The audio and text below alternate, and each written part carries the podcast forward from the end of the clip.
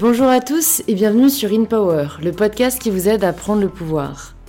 Aujourd'hui, j'accueille Oussama Hamar, le fondateur de The Family, une famille pour tous les entrepreneurs d'Europe.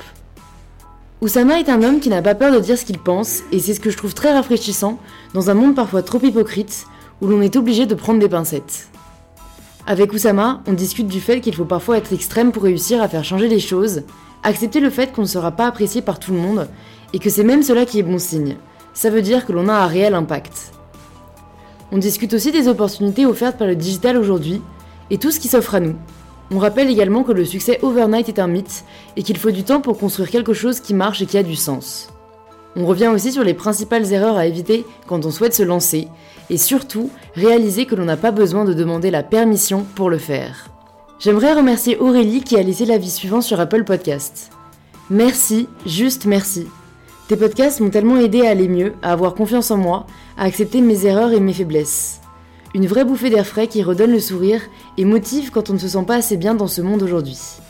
Alors merci pour ces petits instants simples, mais qui nous apportent du bonheur. Merci beaucoup à toi Aurélie pour ce message qui me fait très plaisir, et merci à tous ceux qui prennent le temps de laisser un avis ou de recommander le podcast autour d'eux. Je vous laisse tout de suite nous rejoindre dans cette discussion avec Oussama, qui commence in medias res, car ce dont nous parlions offline m'intéressait déjà beaucoup et j'ai directement appuyé sur play.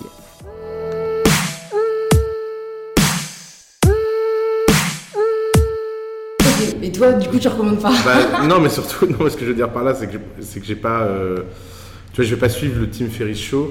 Ouais. Je vais pas tous les écouter, mais par contre, j'ai des amis qui vont me dire Ah, tiens, euh, cet épisode de Team Ferris, il vaut vraiment le coup. Ils vont- sur la ok.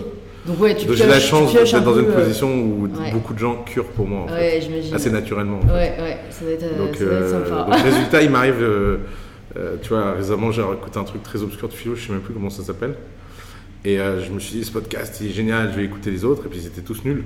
Putain, Mais c'est juste. déception, euh, ouais. Déception, mais c'est juste parce que cet épisode était vraiment bien et que donc euh, l'info m'est revenue, quoi. Mais c'est c'est intéressant de savoir qu'il y a des personnes comme ça qui utilisent les podcasts ponctuellement. Ah Parce ouais, que ouais. moi, j'ai l'impression Ouais. que ça crée un certain rendez-vous, tu vois, quand t'as Alors, des je pense dates, les- etc. Quand le format est récurrent. Je pense que les, les, les gens qui ont une vie normale consomment comme ça, quoi. Ouais, mais tu te Après, considères pas euh, comme quelqu'un de normal. C'est pas que je Quand me considère pas comme quelqu'un de normal, mais je me considère pas avoir une vie normale. D'accord. Je suis sans doute quelqu'un de très normal, mais. euh, Bah, en fait, qu'est-ce que la même- normalité, tu vois Moi, j'ai envie Oui, de te dire. bon, euh, si, la normalité, c'est la moyenne. Enfin, c'est- que tu le veuilles ou non, à un moment, il y a des gens. euh, Ouais, mais j'ai D'accord. vachement de mal, moi, avec le concept de normalité. Et je crois que c'est ma grande sœur qui en parlait en me disant, non, mais elle, elle est pas normale, tu vois. Ouais. Et, et j'étais assez choquée, je sais moi-même, je sais pas pourquoi, mais enfin, comme à mon avis sur ma plateforme, je lis beaucoup contre les standards justement et le fait qu'on Mm. essaie de rentrer les gens dans des cases. Enfin, en fait, je me suis vraiment posé la question, mais c'est quoi pour toi normal? En fait, je pense que tu as, deux sujets là-dedans. Tu as d'abord le fait que euh, y a un principe de réalité, que tu le veuilles ou non, ton cerveau rentre tout dans des cases. Mm. Donc, euh, tu as beau être hyper ouvert, tu auras toujours des clichés. euh, tu as beau euh, te penser euh, hyper singulier, à la fin, tu seras qu'une euh, sous-branche d'une sous-catégorie dans laquelle on pourra te classer. Ouais. et qu'en fait, il y a un côté positif à ça, c'est que ça rend la réalité compréhensible. Il faut, faut pas non plus aller à l'autre extrême Ouais. où, euh, où tu vois, tout devient chaotique et incompréhensible. Mais il y a le côté, ce qui, ce qui est, ce qui est gênant dans la normalité, c'est quand la normalité devient une norme. Et norme, c'est-à-dire que tout ce qui est pas dedans est interdit. Et Ou en fait- marginalisé. ou marginalisé. Donc, tu as le marginal positif et le marginal négatif. Quoi, tu vois. Moi, j'ai toujours la chance d'être un marginal positif. Tu vois. On m'a rarement reproché d'être marginal, euh, même si j'ai toujours fait les choses différemment. Mais euh, le simple fait que tu es une norme moyenne, bah, tu sais que c'est une norme par laquelle tu peux te référer, en fait. Euh, donc, c'est aussi euh, se construire en opposition à, C'est sûr. hyper positif aussi, puisque Ouais, non. ça, aide à, ça aide à construire les choses. Quoi. Non, mais ça, maintenant que tu le dis, je, je vois le concept de normalité, peut-être. Tu vois, là, je pense à l'orientation sexuelle. Parce que les homosexuels sont considérés comme anormaux par certaines Oui. personnes, tu vois. Oui, c'est ça. C'est en fait hors de la norme et anormaux. euh, c'est anormaux. Il y a un jugement de valeur. Ouais. Euh, c'est quand c'est quand tu passes du, du constat euh, à au jugement de valeur. Quoi. Donc donc là, c'est là que ça devient euh, ça devient bizarre. Quoi. C'est Ouais. c'est qu'en fait, puis souvent, ça reflète que la peur des gens. Enfin, tu sais, euh, je vois tous les gens qui sont. euh, Je me souviens euh, quand il y avait les manifestations pour tous. Je me demandais vraiment ce qui amenait ces gens à les manifester Oui. parce que parce que tu te dis, ben, ok, bon, disons disons que tu as une approche non esthétique de l'homosexualité. Tu trouves ça pas beau. Bon, ok. Personne va te forcer à avoir une expérience homosexuelle. Bah pas comme s'il y avait des mecs qui se baladaient clair. dans la rue pour se jeter sur toi en disant Allez c'est- ton tour maintenant. donc bon. Euh, Je, je pense ensuite, que ça, ça en vient à des notions pour moi de, de conservation de l'ordre. Je pense que c'est des parce que- personnes, ça, ça correspond pas, on va dire, Ouais. à leur idéal. Parce que je pense que mais j'avoue, je comprends pas moi pourquoi ils vont faire chier les autres. Parce que je pense que ces gens pensent que les gens sont hétéros parce qu'ils n'ont pas le droit d'être homo. Et non pas parce qu'ils sont hétéros. Quand Ok. tu es, t'es confiant dans Ouais. ce que tu es, t'as pas besoin que les autres. euh, Ouais. Euh, J'avais lu un jour, je sais plus dans quel livre, euh, une phrase qui m'avait vachement marqué qui disait les, les terroristes religieux et les fanatiques religieux sont en général les moins croyants des membres d'une religion. Argumente. Tu ça, Et tu donc, dis argumente. et donc le type disait, bah oui, parce qu'en fait, si t'es hyper croyant, bah de toute façon, t'es convaincu que l'au-delà t'est réservé et, et finalement t'as de la peine pour les autres, quoi. Alors que si t'es pas croyant, t'en veux aux autres de pas avoir de doute et euh, t'en veux aux autres d'être frivole par rapport à cette question. sûr. Et ça te ramène à ta propre angoisse que t'as peur que l'au-delà ne te soit pas ouvert. Et c'est un peu essayer de donc, convaincre si- les autres pour te convaincre. Voilà, exactement. Et donc, si tu avais la foi, tu n'aurais pas besoin de taper sur les gens qui l'ont pas. Mais si tu doutes et tu te dis, attends, c'est trop beau pour être vrai, lui, il fume, il boit, euh, il sort le soir, euh, moi, je fais rien de tout ça, mais ça va pas la tête. Si moi, je le fais pas, lui, le fera pas. Et donc, euh, c'est une sorte d'approche de, bah, comme je suis pas sûr que j'ai raison, je vais forcer les autres à penser comme moi, ça m'évitera de devoir faire un choix. C'est con, mais là, je pense, je pense au nazisme, tu vois. Je me dis, est-ce que c'est ce qui s'est passé? Est-ce que les gens ont essayé de convaincre les autres pour, euh, pour Ouais. se convaincre eux-mêmes qu'ils faisaient quelque chose de bien, tu vois Tu réfléchis jamais à la question de te demander comment ça a pu tourner aussi mal, si. aussi vite Non, mais tu vois, moi, je me suis Ouais. toujours dit, mais tu vois, convaincre deux, trois tarés, tu vois. Bien sûr, les sectes, là, je suis Mhm. en train de voir, euh, il y a un film qui sort sur le Ku Klux Klan, enfin, tu vois, Mhm. j'ai- réalisé que ça existait encore, tu te dis, bon, il y aura toujours quelques, quelques Mhm. personnes dérangées. Mais te dire que, as pu, que ça a pu convaincre et, attirer nation, ouais. autant de monde euh, sans quasiment contestation, enfin, dans le pays d'origine, tu vois. Là, là, vraiment, moi, mais ah, c'est hyper intéressant, on a, un cours- on a eu, un- enfin, on pas un cours Sciences Po, mais on a eu un cours sur la désobéissance par Frédéric Gros. euh, et c'est marrant parce qu'après, il a sorti un livre, il l'a percé et tout. Et c'était, enfin, c'était un des seuls amphis où les gens applaudissaient à la fin. Et, et en fait, il explique que en fait, c'est vraiment un schéma euh, psychologique, tu vois, de, de la, de la reproduction du tyran. Euh, c'est qu'en fait, il y a une telle fascination un peu pour le tyran que toi-même, tu vas vouloir essayer de le reproduire à ton échelle chez les autres pour avoir un sentiment de pouvoir. Ouais, c'est. euh, Et tu te dis, euh, ok, moi j'aime pas non plus les concepts, en soi les vérités générales, mais là tu te dis, à mon avis, il y a un vrai concept. quoi. Ouais, de la Boétie dans la servitude volontaire, il dit que les tyrannies reposent sur notre envie à tous de tyranniser et que c'est un contrat de tyrannie en fait. Que, Exactement. que tu te dis, bon, bah, il y a un tyran, il me fait chier, mais bon, euh, si moi je peux tyranniser d'autres gens, bah, pourquoi pas quoi. Et donc le contrat, comme ça, euh, fait une sorte de pyramide jusqu'aux gens les plus. euh, les plus... Et c'est comme ça qu'une minorité peut contrôler une majorité en fait. Mais il y a un livre récemment, Nassim Taleb, il, il parle de ça, il parle du pouvoir de la minorité. Il dit on pense toujours que il y a besoin d'une majorité de la population pour faire changer les choses. En fait, il suffit d'avoir une minorité très très radicale. Quoi. Bah ouais, moi je pense au, au féminisme, enfin en tout cas au mouvement, euh, tu vois, le droit de vote, c'était clairement pas la majorité à la base, Ouais. et c'est la minorité qui a réussi à faire changer les choses, donc euh, ça, faut je suis d'accord. très engagé. Quoi. Et donc ça marche dans les deux sens, pour le bien et pour le mal, Ouais. forcément. Ouais, c'est un peu dommage parce qu'on se dit, est-ce que euh, il faut forcément passer par les extrêmes pour changer les choses, tu vois? C'est c'est une question qui peut se poser parce que. Bah, pour- moi, moi, je dis toujours aux entrepreneurs qu'il faut se radicaliser. Alors, j'ai, souvent, on me le reproche en me disant Mais attends, euh, tu t'appelles Oussama et tu utilises le mot radicalité. Ça, c'est déjà, ça se fait pas, je trouve, c'est trop facile. Ouais, voilà. Moi, on me le dirait pas. Moi, j'ai pas changé de nom le 11 septembre, je vais pas arrêter d'utiliser des mots. Euh, mais euh, on a la chance dans le monde des startups euh, d'être des oui-oui radicaux. Si, si tu dis Payfit va être radical dans son produit de fiche de paye, oh, c'est mignon quoi. Ouais. Donc, Ouais. Et c'est vrai qu'en fait, et c'est- vrai qu'en fait, il y a cette espèce de continuum où il y a un moment où il y a des domaines où être radical, euh, ça, ça pose des problèmes. Et je pense que, euh, tu sais, euh, au XVIIIe siècle, on a fait la distinction entre, entre l'Église et l'État, en disant euh, il faut une séparation claire entre le domaine religieux et le domaine public. public.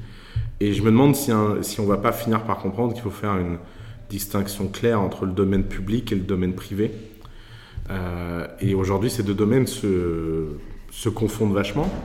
Euh, le public a l'impression de pouvoir euh, normer le privé Mm. et le privé a l'impression d'être un modèle pour le public. Mais, mais ce qui serait formidable, c'est de vivre dans une société où les règles en public ne sont pas les règles en privé et qu'on ait le sens de quel, quel ton adopter en fonction de truc. Donc, si on parle, si on parle d'un sujet qui concerne tout le monde, bah, être radical, c'est plutôt mauvais. Mm. Si on parle euh, d'une start-up qui vend un produit à une minorité d'utilisateurs, être radical, c'est plutôt positif, puisque c'est la différence entre faire quelque chose qui fait de mal à personne et faire quelque Mm. chose qui a un impact sur la vie privée des gens. Quoi. Euh, et, euh, et alors évidemment, les gouvernements, ils aiment bien tout régenter. C'est sûr que quand tu es homme politique, tu dois avoir un, un côté je peux m'occuper de tout. Mais, euh, mais je pense que les démocraties euh, regagneraient un lien avec les citoyens à admettre qu'il y a beaucoup de sujets qui ne les concernent pas. Que plutôt que de se dire qu'est-ce qui concerne l'État, plutôt de se dire qu'est-ce qui ne concerne pas l'État, et commencer à supprimer des sujets pour que l'État puisse vraiment, sur les sujets qui la concernent, une fois qu'il y a un- une sorte de consensus sur ce qui les concerne, de pouvoir rentrer vraiment profondément dans les sujets.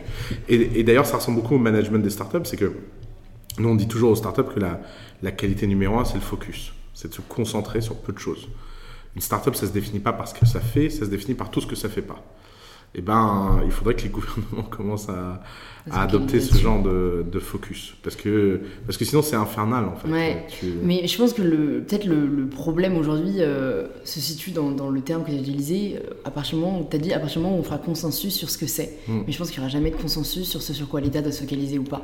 Enfin, c'est le Bah. grand débat de l'État régalien euh, vs, euh, tu vois, l'État Ouais, euh, qui détient beaucoup de pouvoir. Et après, c'est la politique elle-même. Tu vois, ça serait comme dire, on va tous être du même parti.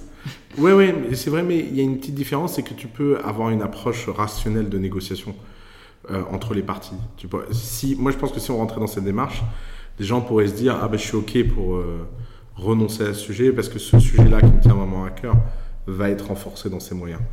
Ça m'a un peu voté aux enchères, je trouve. Ouais, ben, Moi, je je- vote pour celui-là. Ouais, mais, mais je pense que c'est pas un mauvais mécanisme en fait de forcer les gens à, à se concentrer. Bon, c'est très utopique, euh, on, va, Ouais. on va rester dans le cycle, mais euh, malgré tout, euh, après tout, on pensait pas que Trump serait élu. Donc, euh, Ouais, tout peut moi- arriver. hein.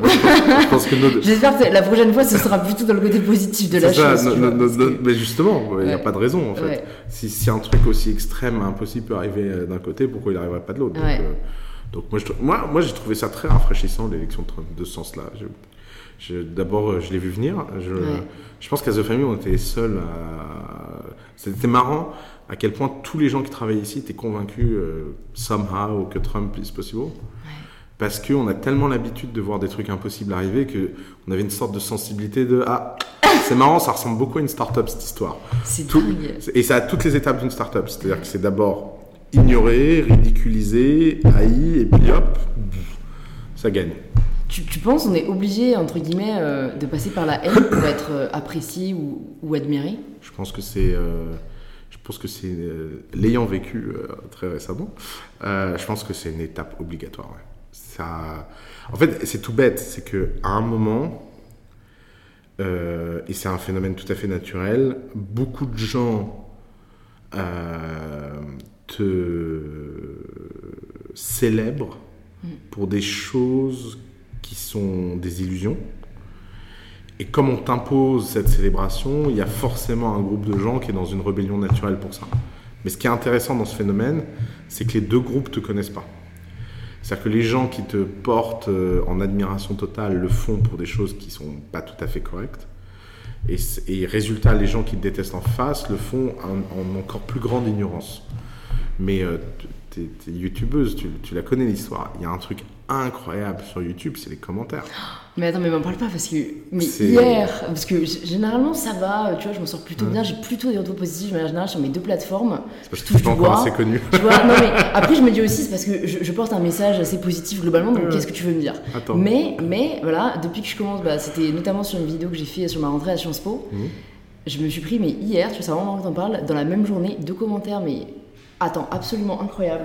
Je vais quand même, je vais quand même essayer de te lire parce que c'est là où tu te dis, attends, je me suis vraiment dit, mais les gens sont, les gens sont fous. Alors. Bah, je, vais, je vais le lire à l'écran, après je te le montre. Merci de nous donner des infos sur l'organisation de la bourgeoisie. La chasse aux bourgeois n'en sera que plus aisée quand le jour de la guillotine viendra. Ouais, C'est sans doute vrai en plus. Mais, mais le jour de la guillotine viendra, euh, c'est. Ouais, mais. Ok. Ouais. C'est- que. Ouais. Non, mais moi, ça m'étonne même pas. Je, je vois, je, prends des trucs. Mais en fait. euh, En fait, il y, a- il y a deux choses. Les gens disent oui, ils ont que ça à faire. Bah oui, ils ont que ça à faire. Donc. euh, Mm. euh, je veux Le dire, débat est clos. Le débat est clos. La quantité de temps libre disponible dans le monde est quand même, euh, quand même très importante. Quoi. Donc ça, c'est la première chose. Et la deuxième chose, c'est que il y a il y a il y a énormément de gens euh, qui vont pas bien pour plein de raisons personnelles, machin, et c'est quand même un exultoire incroyable de haïr des gens que tu connais pas. Parce que quand tu les connais, c'est tout de suite moins sympa, quoi.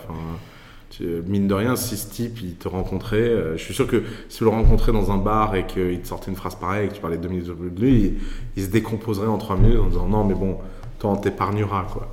Parce que c'est- plus facile de haïr des, des fictions que des trucs. Alors le danger, c'est quand euh, c'est c'est la haine collective, tu vois. C'est quand tu as le sentiment d'avoir le droit de tabasser un mec parce que tu es à 10 contre 1. Si tu regardes euh, les gens qui se font tabasser pour des raisons homophobes, racistes, etc., je n'ai pas souvenir d'avoir un jour entendu d'histoire d'un mec seul qui vient tabasser quelqu'un. Ça Je crois pas que ça existe. Je- Ouais, le seul schéma, c'est envers les femmes. Où là, généralement, le mec est Oui, seul, tu vois. mais et encore une fois, il a le sentiment d'être en supériorité physique, tu vois. Ouais, ouais. Euh, À tort. à tort, bientôt, avec tous les cours de self-défense. Mais, euh, en fait, je vois pas comment ça pourrait être autrement, en fait. Euh, puisque toi-même ou moi, on a, on a détesté des gens qu'on connaît pas. hein. Enfin, Ouais, mais ouais, mais il y a, à mon avis, il y a une différence entre la petite détestation de loin et comme Ouais. tu dis, la haine. Moi, perso, j'ai jamais laissé de commentaires hater, tu vois. Oui, mais parce Après, que comme tu dis, ça revient peut-être au temps libre. T'es bien, t'es bien élevé. T'as- Ouais. Cette chance. Mm, Enfin, c'est mm, pas, mm. c'est pas donné à tout le monde. Et, euh, et puis. euh, Oui, mais si on suit ta logique, limite, j'ai l'impression qu'on justifie les haters, tu vois. Oui, mais parce qu'en fait, euh, c'est comme tout ce qui explique mais qui n'excuse pas. Euh, Il n'y a pas Ouais. besoin de les excuser, mais c'est quand même, Ouais. c'est quand même trop courant pour pas essayer d'y trouver une explication intellectuelle, parce que sinon après tu te dis, ok, les... parce que moi l'explication que j'aime pas, c'est euh, de finalement se dire, euh, euh, tu vois, les, les gens sont comme ça. D'abord c'est une super minorité, Ouais. mine de rien. Il n'y a pas besoin de beaucoup pour faire beaucoup de bruit, c'est ça qui est incroyable. Ouais. Euh, si tu es la cible de 100 haters sur Twitter, tu peux finir avec 25 000, euh, 25 000 tweets, mentions, etc. Mais ils sont que 100 à la fin. Demande à Benalla, Il en a fait les frais. tu vois. Euh, et puis, euh, puis ouais, il y a un côté, euh, je sais pas, il y a un côté. euh, la, la jalousie, c'est un sentiment réel en fait. Les gens sont jaloux dans leur vie privée, pourquoi ils seraient pas jaloux dans leur vie publique? Enfin, Mm, mm. donc, donc il y a. Et puis, il y a aussi des gens qui ont l'impression d'avoir des critiques constructives, qui sont juste complètement à côté de la blague parce qu'ils n'ont rien compris.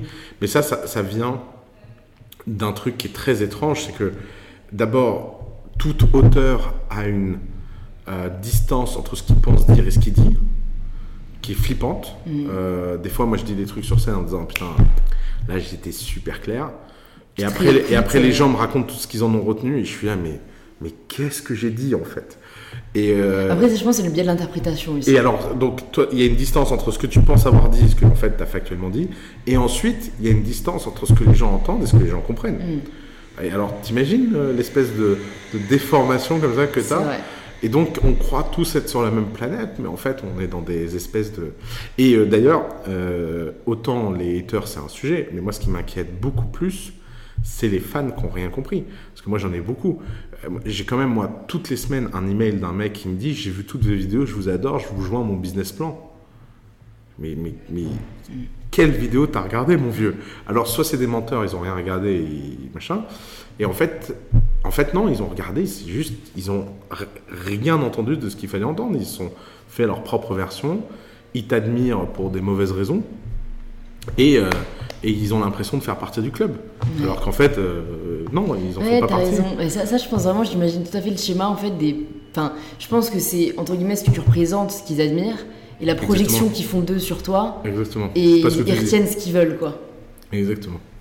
Très intéressant. Et moi, il y avait une question que je voulais te poser au début, mais c'est super, on a déjà bien dévié comme j'aime.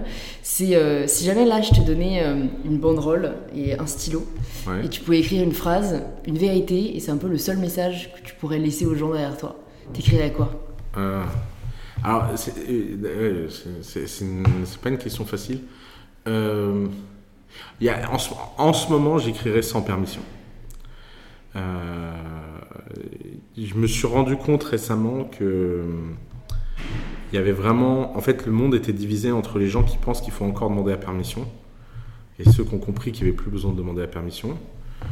Euh, si on prend ta personne, euh, il y a seulement 10 ans, tu n'existes pas. Il y a 10 ans, euh, au pire, il fallait que tu couches avec un producteur. euh, au mieux, il fallait euh, que tu aies un peu de chance, tu vois. Mais euh, le fait de passer à la télé et d'interviewer des gens, ça passait par un cycle d'hyper sélection où un homme avait le pouvoir de décider que toi, euh, Louise, tu as le droit d'aller parler ou pas au public. Puis un jour, il y a un mec qui a dit Ah, on va faire un truc trop bien, on va mettre une plateforme, ça s'appelle YouTube, et n'importe qui peut mettre quoi. Ouais, mais les gens vont mettre beaucoup de merde. Ouais, ouais, c'est pas grave, Euh, ils mettront. Et donc, en fait, ce qui s'est passé, c'est que la curation, elle est plus faite par un homme, elle est faite par le public, et par ce qu'ils aiment ou ce qu'ils aiment pas. Et donc, ça veut dire que les gens ont pu accéder à des leverage de médias sans permission. Et en fait, on parle beaucoup de ce que l'Internet a transformé, de, etc. Mais je pense que le point le plus fondamental de l'Internet, c'est qu'on n'a plus besoin de demander la permission. C'est la même chose pour un codeur. Pourquoi les codeurs ont pris le pouvoir? Parce que quand tu codes quelque chose, tu n'as pas besoin de demander l'avis ou l'opinion ou quoi que ce soit de quelqu'un d'autre que tes clients. Tu codes, ils aiment, tu gagnes de l'argent. Tu codes, ils aiment pas, t'en perds. Et euh, le montant que tu gagnes et le montant que tu perds est à peu près toujours pricé au bon niveau de la leçon que tu mérites. Quoi.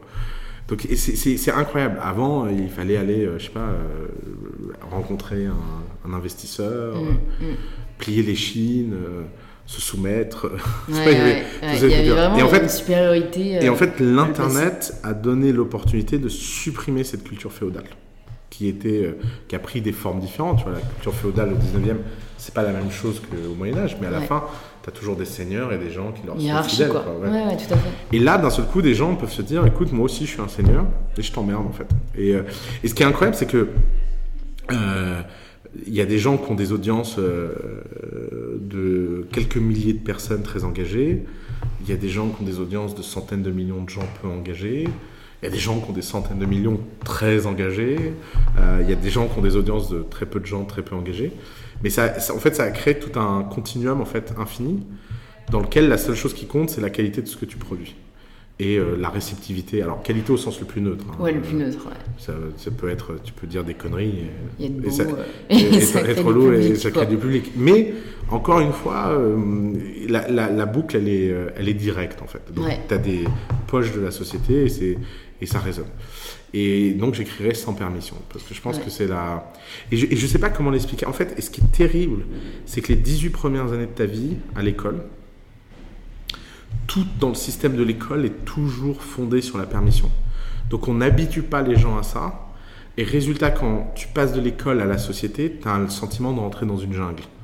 Parce que ça t'a pas préparé au fait que, en fait, être le bon élève que la maîtresse aime bien est plutôt dangereux dans la société dans laquelle on vit. Mm, ouais, parce que ça, après, tu vas rechercher la validation sans cesse. Exactement. Et, et, et, et on parle beaucoup, tu vois, de qu'est-ce qu'il faudrait enseigner, machin. Et je pense qu'en fait, c'est plus un problème de structure euh, de ce que l'école représente comme assimilation du pouvoir, et de, des structures de pouvoir, que euh, est-ce qu'ils vont apprendre les maths ou l'histoire ou je sais pas quoi. Parce qu'en fait, c'est beaucoup moins essentiel que ce truc que tu intériorises Mm. Et, qui- et qui donne, en fait, tu vas en connaître bientôt plein à Sciences Po. hein. Moi, je le vois avec mes, mes anciens étudiants de Sciences Po. Tu peux diviser mes anciens étudiants de Sciences Po en deux catégories. 80% d'entre eux vivent dans un monde qui n'existe plus parce qu'ils disent je vais aller en audit pour apprendre des choses. Mais mec, ton père, il allait en audit pour apprendre des choses parce que ton père, il vivait dans un monde dans lequel les sociétés d'audit avaient le monopole du savoir disponible. Euh, Si tu opposes euh, P- euh, PwC à Google, Google gagne. hein. Ouais. Et donc, ça veut dire que Google a mis dans les mains de tout le monde plus de pouvoir que n'importe qui qui est en audit. Donc, tu dis des- donc ces gens-là disent des phrases qui, en fait, euh, leur sont données par un milieu euh, qui devient en fait très dangereux. Et en fait, on a, il y, y y a cette idée de progressisme. euh, Il y a cette idée de progressisme qui est de dire euh, il faut qu'on ait tous les mêmes opportunités. Et moi, ce que je trouve très drôle dans le monde dans lequel on vit en ce moment, c'est qu'en fait, c'est pas que les enfants du 9-3 ont eu plus d'opportunités dans cette génération, c'est que les gens du 16e en auront bientôt autant que ceux du 9-3. et, Tu le vois euh, bah dans ouais, l'autre sens. je le vois dans l'autre sens parce que je vois en fait ces gens qui ont 18, 20, 24 ans et qui savent au fond d'eux qu'ils n'auront jamais leur- les opportunités de leurs parents. Que ce truc de avoir une carrière, etc., parce qu'ils sont du bon milieu, euh, parce qu'ils connaissent les bonnes personnes, etc., la fête est finie. Hmm. Et que, Après, je pense que le piston existera toujours. bah, je trouve, mais sûrement sur d'autres euh, trouve que- critères que... ceux de nos parents. C'est-à-dire, à mon avis, ce sera moins peut-être dû à ta famille, et etc. comment tu te fais pour te pistonner sur YouTube? Ah non, c'est carrément ça, c'est pas possible. Non, je dis pas que Comment ce tu sera autant de pouvoir, mais je, me- je dis juste ça existera. Enfin, une forme de piston existera Oui, mais- toujours. mais qu'est-ce que Pour les gens qui sont pas sur YouTube, par exemple. Mais qu'est-ce que t'en auras alors? Qu'est-ce que t'en tireras de ce piston? Bah, par exemple, moi je le vois encore aujourd'hui, euh, les, mais je, je suis d'accord, pour moi ça vaut pas grand chose, mais les personnes qui encore, tu vois, projettent entre guillemets euh, l'idéal de leur carrière dans des grandes boîtes, euh, encore aujourd'hui, ils connaissent des gens Ouais, qui que- connaissent des gens qui travaillent là-bas Ouais, mais et ils peuvent que y aller, tu vois. Sauf que qu'est-ce qui se passe dans les grandes boîtes? Est-ce que tu as vu le taux de chômage des gens entre 45 et 55 ans qui ont eu des carrières d'exécutifs dans les grandes boîtes? Ah non, mais de toute façon, c'est trop pas un- entre guillemets un chemin euh, Non, non, qui mais- m'attire ou que j'encourage, mais... mais, Non, mais imagine que cette population, aujourd'hui, connaît quelque chose qui s'appelle le chômage. Alors, ils disent qu'ils sont coach ou mentors euh, et qu'ils ont créé leur boîte de conseil. Mais factuellement, ils ont été mis dehors entre 45 et 55 ans. Et toutes les opportunités qui avant étaient basées sur leur diplôme, leur milieu et leur connaissance des entreprises ont été supprimées parce que ces grandes boîtes sont dans des compétitions mondiales hyper pressurisées. Mm. Et que donc tu peux pas entretenir des gens qui ne sont pas à la hauteur de cette compétition mondiale. Parce que si tu as le choix entre euh, euh, un, quelqu'un qui a fait euh, un MBA à Harvard, qui a eu la bonne expérience dans la business unit en Chine et qui connaît le business à l'international, ou Jean-Pierre qui parle latin, bah, tu vas te dire, ouais, latin, peut-être que finalement, c'est, c'est pas la connaissance dont j'ai besoin aujourd'hui dans, dans cette entreprise. Et Jean-Pierre aura beau être un homme très cultivé, ayant fait, euh, et, et- ayant une vaste culture, l'entreprise n'arrivera plus en fait à le valoriser. Et c'est, c'est- et c'est ce déclassement qui est hyper intéressant dans l'internet, parce que en fait, ces gens-là ont été habitués à demander la permission, ils ont été habitués à se valoriser entre eux par ce truc. Alors évidemment, euh, euh, je suis d'accord avec toi au sens où ça disparaît jamais à 100% et qu'il y a toujours des trucs, il y a toujours machin, mais, mais si tu regardes les trucs les plus fondamentaux, à savoir créer des produits, le design, la vidéo, euh, les médias au sens large, Mm. euh, l'écriture, le journalisme, euh, les écrivains, toutes les professions intellectuelles, elles sont toutes en train de se libéraliser. Mm. Et elles se libéralisent, ça a un bon côté, ça permet à des gens de créer des audiences, mais ça met les gens face à une compète. Regarde, moi je te prends un exemple tout bête. Moi je me pose toujours la question à quel, à quel moment je vais faire chier les gens avec mes vidéos? Parce qu'il y, y aura forcément un moment où ça va baisser, parce que tu vois, tu peux pas, tu peux pas rester euh, une figure euh, de l'écosystème. Il y a bien un mec qui va venir euh, et qui va tuer Oussama Hamar, quoi, tu vois. Alors, est-ce que ça prend 5 ans? Est-ce que ça prend 10 ans? Est-ce que ça prend 15 ans? Mais il y a un moment, tu es juste crevé. La vie que je vis actuellement, elle n'est pas sustainable. Mm. Tu peux pas vivre comme je vis aujourd'hui. Sur, sur les 5 dernières années, je travaille tous les samedis. Enfin, il y a un moment, tu te dis, ouais, pff, pourquoi faire? Je préfère aller au week-end. Et en fait, c'est comme, comme le sport de haut niveau. Il y a un moment, comme ça ne valorise que quand tu es au top de ton game, bah, le jour où tu décides de plus, euh, parce que tu es fatigué, parce que tu as envie de passer à autre chose et tout, la chute, c'est comme dans le sport de haut niveau. C'est pas tu passes de numéro 1 mondial à dixième mondial. Non, parce qu'en fait, le dixième mondial, c'est un numéro 1. Ouais. C'est un numéro 1 qui n'arrive pas à être numéro 1, mais il pousse comme un malade. Donc le jour où tu lâches un peu la raquette, Tu passes de dans 1 le bassin à 800. Ouais, je Et, ce c'est immédiat en fait. Mm. Et, euh, et en fait, ce qui se passe dans ces milieux de folie de sport de haut niveau où tu peux pas truquer une compétition. Tu vois, tu, tu as beau payer les meilleurs coachs, euh, t'as beau machin, à la fin, Ocean Bolt, c'est Ocean Bolt Mm. parce que c'est du travail et de la génétique. Et c'est la réunion des deux. Tu peux Et rien des- y faire. Et des nuggets, apparemment. Et des nuggets. C'est un enfoiré. mais moi aussi, je mange des nuggets. Ça n'a pas le même résultat. Mais, mais à un moment, en fait, euh, même Ocean Bolt, il y a un moment, il va lâcher et il y a un type qui va venir et qui va, le, qui, qui va lui prendre la place. Parce que cette compétition. Alors, moi, je trouve que ce moment. euh, moi, j'attends avec beaucoup de jubilation ce moment. Ça, ça m'amuserait. euh, parce que, parce que j'ai. euh, j'ai- J'aime beaucoup cette idée de chaos et j'aime beaucoup l'idée que le nouveau remplace l'ancien. J'ai trop, euh, j'ai trop dit à des gens qu'il fallait qu'ils qu'ils laissent la place à des gens nouveaux pour que moi-même, euh, Tu laisses pas ta je- place. je me laisse pas ma place. Mais par contre, c'est forcément un process qui fait pas plaisir en fait. C'est forcément un process qui, est, Mm. qui est dur personnellement, Moi, mais qui est naturel ouais, en fait. Le problème euh, que tu soulignes, c'est euh, de mettre un peu ses billes dans le même sachet. Mhm. Et c'est même un truc que je réalise parce que je suis tellement passionnée par ce que je fais. Moi-même, pour l'instant, je travaille samedi, dimanche inclus, enfin, mais je considère même pas ça comme du travail parce que j'adore. Mais je réalise peu à peu, comme tu dis, le danger parce que si un jour ça s'arrête, il te reste quoi? Pas rien.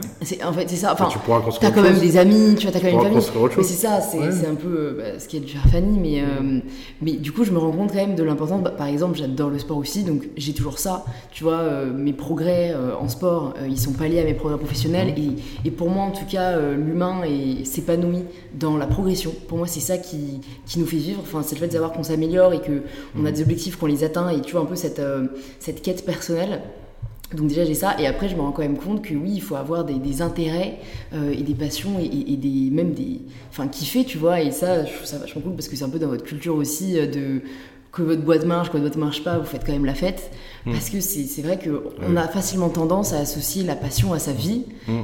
C'est super, moi aussi je crois pas à l'équilibre, mais maintenant je crois quand même à une certaine forme entre guillemets de sécurité, parce que comme tu dis, la chute, enfin le but c'est pas de finir dépressif parce que euh, Non, non, parce que, parce que tu as perdu euh, toute ta vie. Et pour moi, c'est un peu pour l'instant ce qui me rebute avec euh, les startups, tu vois, parce que bon, évidemment, je me suis posé la question, j'ai énormément d'idées, c'est même un problème et tout, mais je me rends compte que euh, cette vie de startup où clairement tu dois donner ta vie à ta boîte, me laisserait pas le temps d'avoir d'autres projets à côté, et pour l'instant, je m'épanouis dans la multiplication de projets, tu vois. Et, Je et pense, je, pense, je que tu pointes le, la raison numéro un pour laquelle tout le monde ne va pas devenir entrepreneur.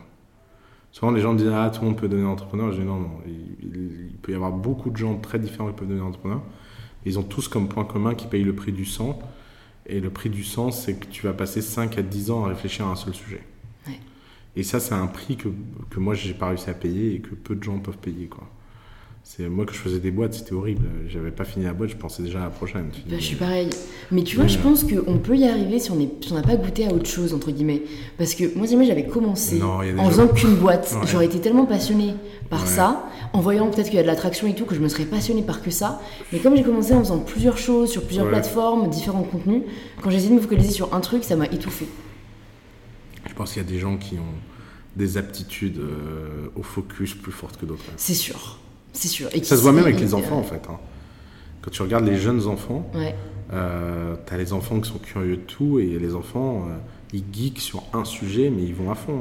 hein. Hmm. Je pense que c'est aussi bête que ça en fait. Mais après, c'est pas. Moi je donne toujours cette image, je dis aux gens, euh, si vous jouez au billard et que vous jouez pour la première fois, euh, est-ce que c'est en, met- en essayant de mettre la balle directement dans le trou ou en faisant une bande que vous avez plus de chances de le faire? Et en fait, aller 5 ans dans le MNE pour après créer sa boîte, c'est faire une bande. La vérité, c'est que les gens qui ont été 5 ans dans le MNE et qui ensuite créent leur boîte, ils ont tous comme caractéristique d'avoir été 5 ans dans le MNE pour être 5 ans dans le MNE sans jamais penser au fait qu'ils avaient créé leur boîte et ensuite ils ont créé leur boîte sans jamais penser qu'ils l'auraient fait. Mais les gens qui planifient comme ça, c'est qu'ils savent pas vivre leur vie au présent en fait. Hmm. Et si tu vis ta vie trop au futur, euh, pff, elle t'échappe en fait. Elle, elle devient euh, inactionnable en fait. Et pourtant, ça me fait penser à quelque chose que j'ai lu euh, en faisant euh, quelques, donc, les recherches sur toi et tes interviews. Tu as dit, moi, je me laisse 10 ans pour réussir. Et je me suis demandé ouais, pourquoi tu t'étais mis un peu cette non, deadline. non, ça a été, ça- je vois de quelle interview tu parles, mais en fait, j'ai jamais dit ça. mais Le biais du journalisme écrit, quoi. le biais du Au moins, le podcast, là, il n'y a pas de biais. hein. le- le biais du journalisme, c'est c'est juste, je lui ai dit qu'en fait, ça prend 10 ans de réussir quelque chose. Si tu regardes le cycle, euh, donc euh, euh, une boîte, tu mets à peu près deux ans à savoir qu'elle ne marchera pas. Donc quand tu démarres un truc, il faut deux ans pour savoir quel côté de la pièce t'es. Est-ce que tu as une chance de jouer ou est-ce que tu n'as pas une chance de jouer? Euh, 80% des boîtes s'arrêtent à deux ans parce que la pièce est tombée du mauvais côté. Et ensuite, par contre, pour faire marcher la boîte, il faut 10 ans. Et donc, ce que je lui disais, c'est que comme euh, au bout de deux ans de famille, on a vu qu'il y avait un vrai produit market fit et une vraie traction, je savais que quoi qu'il arrive, ça serait très très très dur de le faire en moins de dix ans. Donc, je savais que j'avais pris un engagement de 10 ans et qu'on avait 10 ans pour réussir. Parce que c'est à peu près le cycle normal. Mais c'est pas une c'est pas quelque chose c'est pas une prédiction c'est plus quelque chose que qu'on subit en tant que acteur euh, du changement du, changement ouais. Et euh, si tu regardes euh, Facebook ils ont mis 10 ans Google ils ont mis 10 ans en fait tous mes 10 ans Instagram n'a pas mis 10 ans pour le coup ah si si Instagram a mis 10 ans bah, ça fait pas 10 ans en fait. je considère déjà tu, un, un succès. Ouais, mais parce que le problème c'est que tu as une mauvaise définition du succès. Instagram, ils ont passé des étapes très rapidement, donc ils ont atteint 100 millions d'utilisateurs très rapidement, le milliard d'utilisateurs très rapidement, mais ils sont toujours pas rentables en fait. Ah ouais, t'es sûr? Ah, Je pensais qu'ils avaient atteint la rentabilité. Autant Snapchat, je crois qu'ils l'ont pas, mais... et, ensuite, une fois que tu es rentable, alors s'ils le sont, c'est depuis pas longtemps, maintenant il va falloir vraiment devenir massivement profitable. Et je peux dire que les types, d'ailleurs tu regardes Kevin Systrom, hein, il n'a pas l'air de il n'a pas, pas l'air de moins travailler chez euh, Facebook. Hein. Euh, donc c'est la preuve que... Et, tu le vois vraiment bien dans le, dans le coup de est-ce que la boîte a plein d'exécutives euh, qui peuvent faire le travail. En fait, il y a un moment où tu décolles et tu es en inertie et, la boîte a plus besoin de ce fondateur. Et alors il y a des gens, ça prend 6 ans, il y a des gens, ça prend 15 ans, tu as une médiane à 10 ans mais, mais c'est très dur de le faire rapidement en fait. Et les gens, les overnight success, euh, euh, je sais plus en quelle année ça a été lancé Instagram. 2012. Euh, non, pas. Si, 2012. Parce que moi j'ai posté des photos en 2011 sur Instagram. Ah bah écoute. Donc ça doit être ouais. Donc ça doit être 2010 même, je pense. Ouais, ouais t'as raison. Donc tu vois, ça fait 8 ans. Et ils en, sont, ils en sont à 1% de leur potentiel. C'est. Hein. ouais, ouais. Mais après, je pense quand même que plus on va aller dans les années, plus cette durée va se réduire. Je sais pas. Ça va se renouveler pour moi de plus en plus vite et ça va. Je... Ouais, peut-être. Parce qu'à mon avis, les boîtes d'il y a 100 ans, elles mettaient plutôt 20, 30, 40, 50 ans à devenir vraiment euh, un acteur, tu vois. Ça, c'est vrai. Ouais, peut-être que 10 ans, c'est le cycle de notre génération. Voilà. Après, euh, Ouais. Ça devient un peu. Euh, ça donne mal à la tête. Non, mais c'est marrant parce qu'on vit de plus en plus longtemps et on a des trucs de plus en plus courts. Ouais. bah, D'un côté, moi j'aime bien ce côté rythme, tu vois, tout change. J'ai lu dans une de tes interviews aussi que tu avais dit que tu avais euh, commis euh, toutes les erreurs à ne pas commettre dans une startup dans tes précédentes entreprises. Je voulais savoir si tu pouvais un peu peut-être nous résumer ces erreurs pour les auditeurs qui nous écoutent, euh, les principales, tu vois. Tu as deux heures devant toi. écoute, peut-être pas les principales, mais les plus, les plus courantes au tout début. L'erreur numéro un, c'est que dans ma vie, je me suis associé à beaucoup de gens parce que j'avais le sentiment qu'il fallait s'associer mm. et que j'admirais pas ou je respectais pas forcément ces gens-là. Et un jour, ça te revient dans la gueule puissance 1000. La raison pour laquelle mes anciens associés me détestent autant, euh, c'est non pas parce qu'on a fait quelque chose qui n'a pas marché et qu'ils m'en veulent que ça n'a pas marché, parce que après tout, ils étaient aussi dedans. Et, ouais. je la pierre n'a pas qu'à être jetée sur toi. Voilà, exactement. Mais je pense qu'ils me reprochent fondamentalement, c'est de les avoir abandonnés et de ne pas les aimer. Et le problème, c'est que si j'avais été honnête avec moi, je ne me serais jamais associé avec eux. Je me suis associé avec eux pour, pour des intérêts de court terme. Et un des trucs qui a profondément changé en moi, c'est que le Oussama d'avant et le Oussama d'aujourd'hui, c'est que le Oussama d'avant avait une revanche à prendre sur la vie et a essayé de prendre autant de raccourcis que possible. Mm. Et, donc, et donc a vu les gens comme un, quelque chose d'utilitariste. Quoi. Mm. Et en fait, ce qui est dingue, c'est que tu, tu, te prends tellement de, de, violence et de haine, euh, sans doute très justifiée, quand les gens se rendent compte que tu as brisé leur confiance et que et que tu n'avais pas la relation que tu pensais avoir avec eux. Et c'est normal en fait, il y a des gens que tu admires, il y a des gens que tu n'admires pas, il y a des gens que tu respectes, il y a des gens que tu respectes pas, il y a des gens que tu aimes, il y a des gens que tu n'aimes pas. Et en fait, la règle numéro un, c'est qu'il faut s'associer qu'à des gens que tu aimes, que tu admires et que tu respectes. Il faut les trois. Des fois, tu peux admirer des gens que tu respectes pas. Euh, tu peux admirer et respecter des gens que tu n'aimes pas. Tu peux aimer des gens que tu ne respectes pas. tu peux même aimer des gens que tu n'admires pas. Mais il faut les trois. Il faut, aimer, respecter et admirer. Et ça, c'est le socle. Et la grande différence entre tous ces gens-là et Nicolas Collin et Alice, c'est que, euh, ou Balthazar de la Vergne, ou 100% euh, des gens dans notre équipe, ou 100% de nos entrepreneurs, c'est que maintenant, ma règle, c'est quel que soit le gain que je peux en tirer, si j'ai pas ce truc d'admirer, aimer et respecter, je ne veux même pas avoir à faire avec. Parce qu'en fait, ça finit toujours mal. Tu, finis toujours par un moment euh, avoir une difficulté. Et, et je le vois, euh, sur ces 12 derniers mois, j'ai quand même vécu une campagne de presse euh, assez violente. Il n'y a pas une minute où mes associés ont douté, il n'y a pas une minute où mes associés ont flanché. Et c'est même moi qui ai flanché et c'est eux qui ont tenu. J'ai réussi à, à, ni m'énerver, ni répondre, ni essayer de me défendre parce que j'avais un socle sur lequel je pouvais compter. Et ce socle, il était bâti sur quelque chose de beaucoup plus fort que l'intérêt de court terme de faire une boîte ensemble en fait. Hmm. Et en fait, la bonne façon de le voir, c'est que faire une boîte, c'est tellement dur. Les vents sont tellement violents.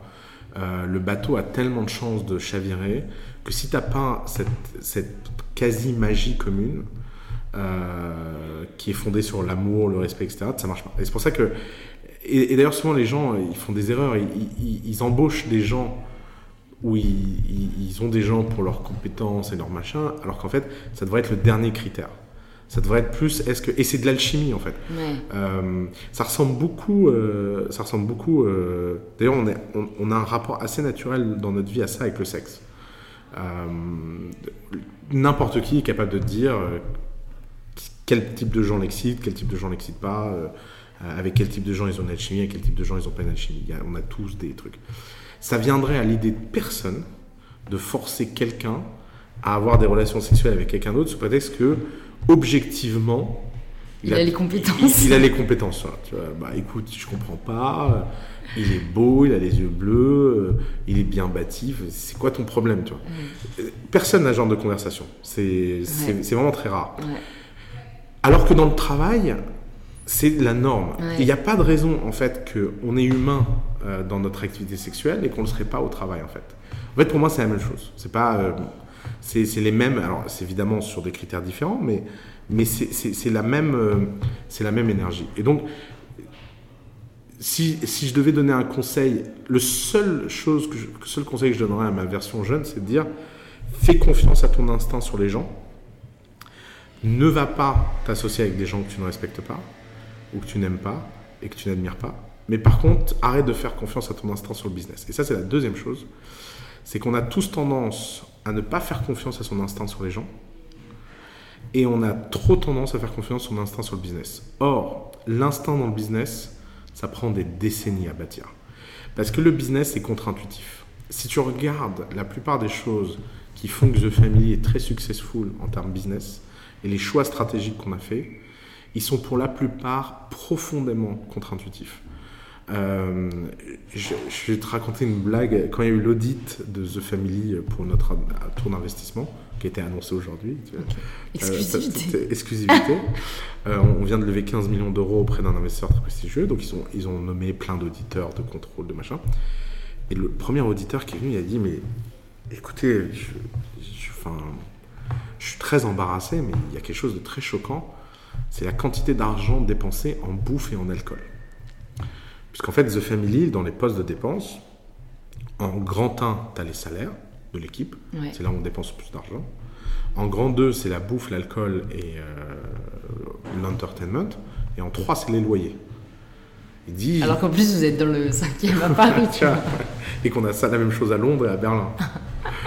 euh, donc, le mec dit, mais je comprends pas en fait. C'est vraiment. Enfin, ça n'a pas, pas l'air d'être une truc. Et en fait, les investisseurs sont venus, ils m'ont dit, bah, comment tu expliques ça? Et j'aurais expliqué la logique business. J'aurais dit, nous, on a compris un truc, c'est que la relation qu'on avait avec nos fondateurs, elle était importante pas seulement dans la relation professionnelle, mais elle était aussi importante dans la relation personnelle, et que la relation entre eux est aussi importante que la relation avec nous. Et l'outil business le plus efficace pour ça, c'est la bonne qualité de nourriture, la bonne qualité d'alcool et beaucoup de fêtes et beaucoup de voyages. Et ça a permis de créer quelque chose d'assez unique. Les mecs, ils sont dit, c'est génial. C'est contre-intuitif, mais c'est génial. Parce que le résultat est là. Mais pour prendre ce genre de décision, tu peux pas le prendre en te disant c'est une décision business rationnelle. Tu dois le faire en te disant je vais pousser le truc à l'extrême. Et si ça marche, tant mieux. Et si ça marche pas, j'arrêterai. Toi, si, ça- si ça n'avait pas produit les résultats que ça a produit, on aurait arrêté. On, aurait- on serait devenu plus raisonnable. Et donc, l'une des règles à The Family, c'est qu'à chaque fois qu'on a l'intuition de quelque chose ou qu'on imagine quelque chose, on le pousse toujours à l'extrême pour découvrir très vite si c'était une bonne intuition Ouais, ou pas. C'est du test and learn un peu. Ouais, mais on- le problème de test and learn, c'est que ça à l'idée, tu fais des petits pas. Non, mais c'est du test and learn extrême. C'est Voilà. on donne tout, comme Et ça on se que- prend la claque ou, Ou le. le, succès, Ouais, exactement. ouais. Et, et je pense que c'est ce qui. Les, les, les gens. Et donc, le troisième erreur, c'est que j'étais pas assez intense parce que j'étais peureux. Euh, ça, c'est un autre truc qui a profondément changé. J'ai plus peur. Euh, et notamment, j'ai plus peur parce que j'ai la chance d'avoir d'avoir tellement sombré que je pouvais que remonter. Bon, euh, à un moment, tu, tu touches le fond. Ouais. Et Beaucoup d'entrepreneurs disent à quel point ça a été bénéfique pour eux en tout cas. Ah, c'est incroyable. Enfin, toi, tu vois, c'est pas toucher le fond qui t'a donné envie de monter ta boîte ou quoi, mais il y a beaucoup de gens, c'est ça. Ouais. Euh, la semaine dernière, j'étais avec une fille qui a créé tout un, tout un concept autour de la boxe, enfin très successful aujourd'hui.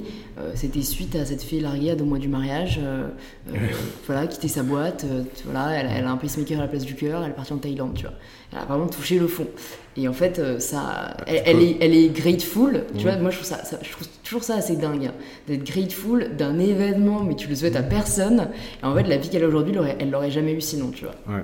Mais ça, c'est. C'est le paradoxe de la vie, hein, j'ai envie de dire. hein. Exactement. J'ai deux petites dernières euh, questions pour toi. Si jamais tu pouvais dîner euh, demain avec quelqu'un, une personne vivante ou morte, tu choisirais qui?